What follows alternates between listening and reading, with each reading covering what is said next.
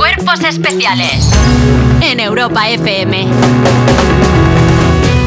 He tenido que irme a la última página del periódico, juntar todas las letras mayúsculas para poder traeros la actualidad de las 7. Y hoy, como no está Iggy, quiero informar a todo un país con los refuerzos de las 7. Elena Beltrán. Buenos días. Alba Cordero. Buenos días. Y Dani Piqueras. Y empezamos con las noticias porque hace calor. Ya está. Esa es la noticia. Llega la primera ola de calor de este verano. Y es que este año ha caído tempranera desde ayer domingo hasta el miércoles. El país entero estará tirando de aire acondicionado, ventilador o abanico. Hoy, lunes 26 de junio, hay alerta roja en Sevilla, Córdoba y donde, donde se llegarán a la temperatura de 44 grados. ¡Ole!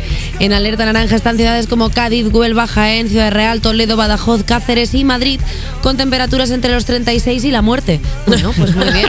Pues está genial. Eh, bueno, pues hace calor. La noticia es que hace calor. Creo que es una noticia que todos ya sabíamos hace calor. Vamos a estar todos pegados a las paredes fresquitas como, como los gatos en verano. Como salamandras. o sea, Sí, todos pe- sí, es, que, sí. es que yo hoy le contaba a Dani Piqueras que me he levantado con un, con un capricho de cuerpo que es nada sudada en el resto, pero mucho sudor en el cuello.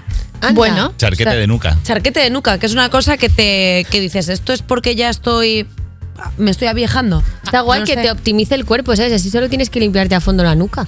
Sí, pero luego te echo- a ver, es que es, es la Pasarte el desodorante de rolón por la nuca.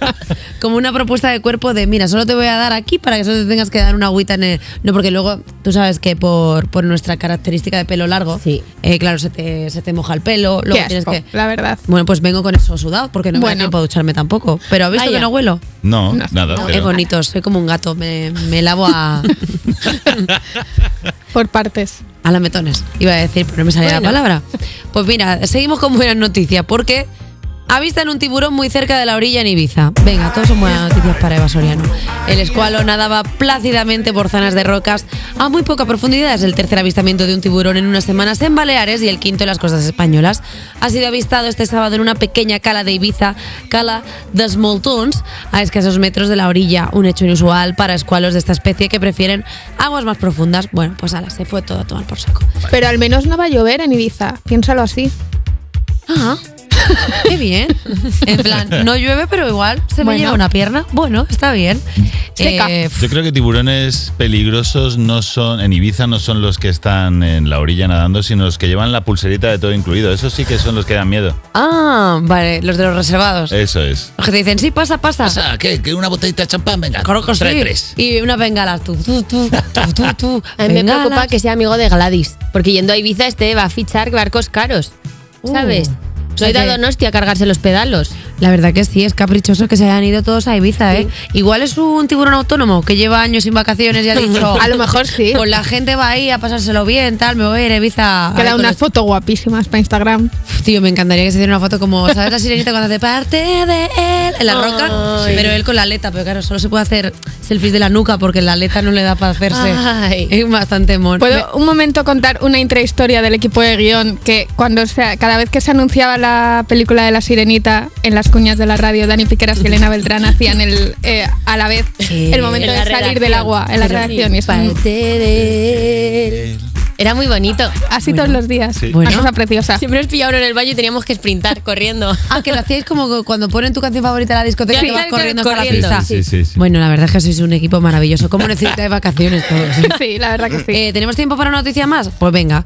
Un turista raya el Coliseo romano para hacer una declaración de amor. Y es que el Coliseo romano lleva en pie casi 2.000 y... do- casi, do- casi 2.000, casi 2.000.